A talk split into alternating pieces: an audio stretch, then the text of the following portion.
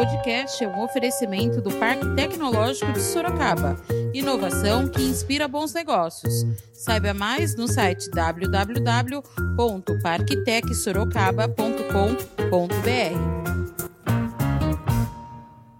Os testes demonstram que a vacina Coronavac é segura e com taxa de eficiência de 98% na imunização de idosos. Estudos da segunda fase de testagem da Coronavac demonstram que pessoas com mais de 60 anos, que representam o maior grupo de risco, ou um dos maiores grupos de risco uh, da Covid-19, receberam mais de uma dose da vacina, a resposta imune chegou a 98%. Lamento profundamente a interrupção dos testes da vacina de Oxford, em parceria com a farmacêutica AstraZeneca, e pessoalmente torço para que tudo corra bem e o problema seja superado. Já disse e repito aqui: a nossa corrida não é a corrida para saber qual vacina chega primeiro, é a corrida pela vida. Todas as vacinas, mais de uma, que forem positivas, boas, testadas e aprovadas, devem ser colocadas à disposição da população brasileira para a sua imunização. Da redação do Jornal Zenorte, eu sou Angela Alves. Neste episódio do podcast falamos sobre a Coronavac, a vacina chinesa contra o coronavírus. Hoje é sexta-feira, dia 11 de setembro. O governador de São Paulo, João Dória, disse em coletiva de imprensa que a vacina chinesa Coronavac, que está sendo produzida com apoio do Instituto Butantan, tem apresentado 98% de eficácia no combate ao novo coronavírus em idosos. A vacina ainda está em fase de testes. No Brasil, 9 mil voluntários da área da saúde participam da testagem com a Coronavac, que está na fase 3 de testes em humanos. Segundo Dória, os resultados dos testes realizados no Brasil têm sido extremamente positivos. Caso os resultados sejam positivos, já a partir de dezembro deste ano, 46 milhões de doses estarão disponíveis para o Ministério da Saúde para vacinação. No entanto, cada pessoa precisará tomar duas doses o que significaria que cerca de 23 milhões de brasileiros poderiam ser vacinados nesse momento. A Coronavac é a vacina do Instituto Butantan com o laboratório Sinovac. Os testes demonstram que a vacina Coronavac é segura e com taxa de eficiência de 98% na imunização de idosos. Estudos da segunda fase de testagem da Coronavac demonstram que pessoas com mais de 60 anos, que representam o maior grupo de risco, ou um dos maiores grupos de risco uh, da Covid-19, receberam mais de uma dose da vacina, a resposta imune chegou a 98%. Estamos, como todos sabem, na terceira fase de testes, com mais de 9 mil voluntários, todos médicos e paramédicos, em 12 centros de pesquisa em seis estados brasileiros. Repito, todos eles são médicos e paramédicos nestes 9 mil voluntários aqui no Brasil. A Coronavac está passando por todos os processos de segurança, com acompanhamento científico de um grupo de trabalho, além dos cientistas do Instituto Butantan. Até agora, os resultados têm sido extremamente positivos. Lamento profundamente a interrupção dos testes da vacina de Oxford, em parceria com a farmacêutica AstraZeneca. E, pessoalmente, torço para que tudo corra bem e o problema seja superado. Já disse e repito aqui: a nossa corrida não é a corrida para saber qual vacina chega primeiro, é a corrida pela vida. Todas as vacinas, mais de uma, que forem positivas, boas, testadas e aprovadas, devem ser colocadas à disposição da população brasileira para a sua imunização. Não importa se ela é inglesa, francesa, portuguesa, italiana, espanhola ou russa. O que importa é que ela seja válida, que ela tenha sido testada e aprovada pela Anvisa. A sua eficiência tem que estar comprovada, não importa a sua origem ou a sua marca. O que importa, repito, é que a vacina imunize a população com segurança e eficiência. E eficiência e segurança é o que tem guiado o trabalho do Instituto Butantan ao longo dos seus 119 anos de existência, e especificamente no trabalho em torno da vacina Coronavac com o laboratório Sinovac, o maior laboratório privado da China. Nos testes que fizemos desde o dia 21 de julho, sobre isso também falará Dimas Covas, portanto, há quase 50 dias, não temos até o presente momento nenhum incidente, nenhum registro de reação adversa significativa nestes quase 9 mil voluntários, entre médicos e paramédicos, que estão sendo testados aqui no Brasil. Os prognósticos, portanto, são promissores e em breve teremos a vacina Coronavac para imunizar os brasileiros de São Paulo e os brasileiros de todo o país. O aumento na importação e na capacidade de produção da vacina dependerá majoritariamente de uma decisão do Ministério da Saúde do Brasil e do ministro Eduardo Pazuello.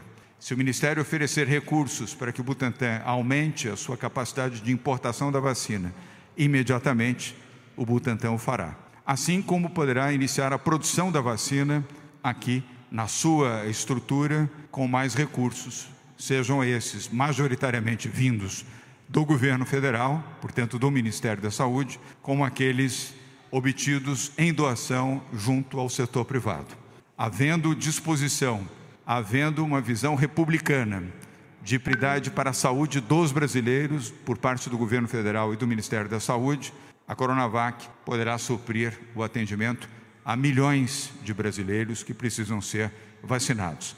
Ainda assim, repito, como governador do estado de São Paulo, que mais de uma vacina será necessária no Brasil várias vacinas aprovadas serão necessárias para a imunização de 215 milhões de brasileiros. Não será uma única vacina a permitir esta imunização. Precisaremos de várias vacinas. Dimas Covas comentou a suspensão dos testes de eficácia da vacina de Oxford, que teve 100 milhões de doses já encomendadas pelo governo federal. Esta vacina, que também está em fase 3 de testes e é aplicada em voluntários do Brasil, teve os estudos suspensos após um dos voluntários apresentar uma reação adversa séria.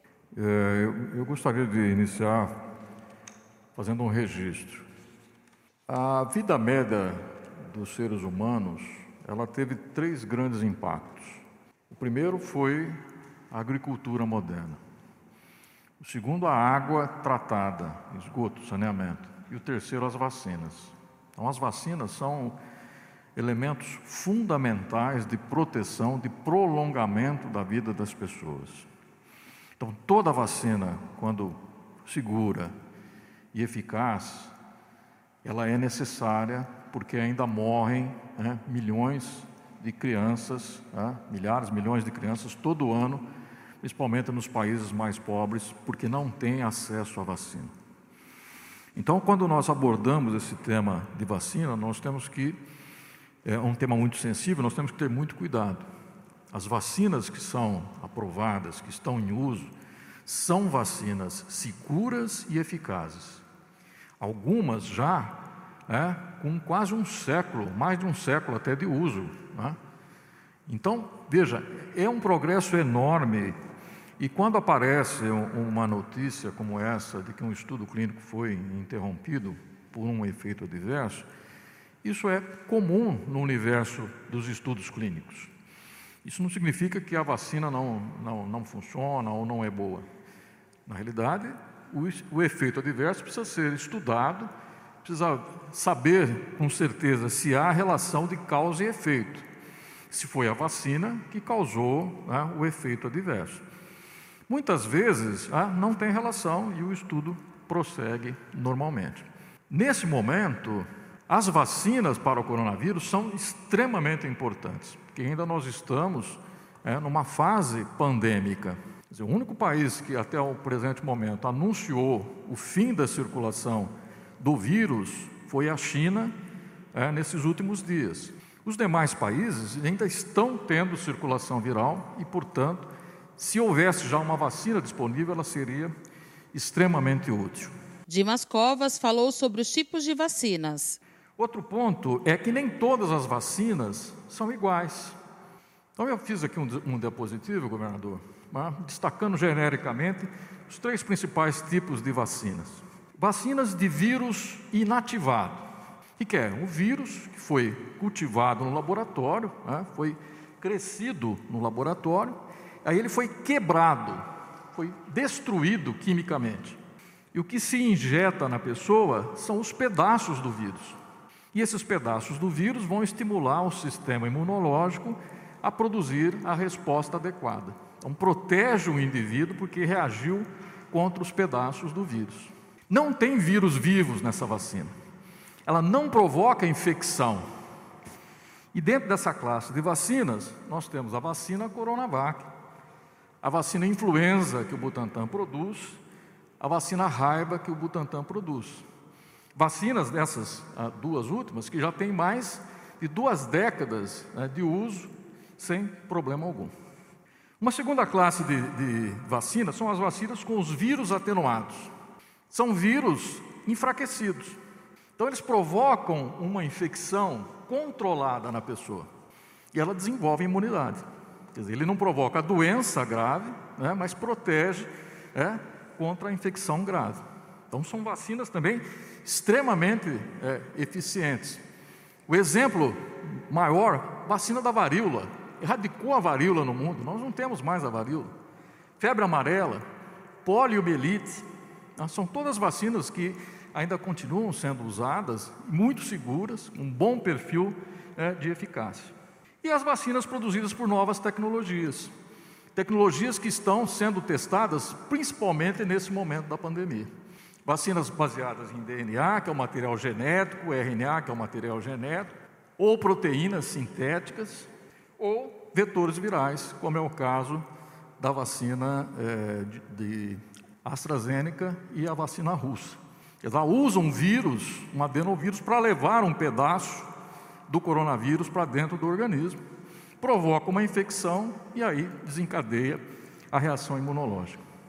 São vírus, os adenovírus, do resfriado comum. Eles não causam nenhum problema maior.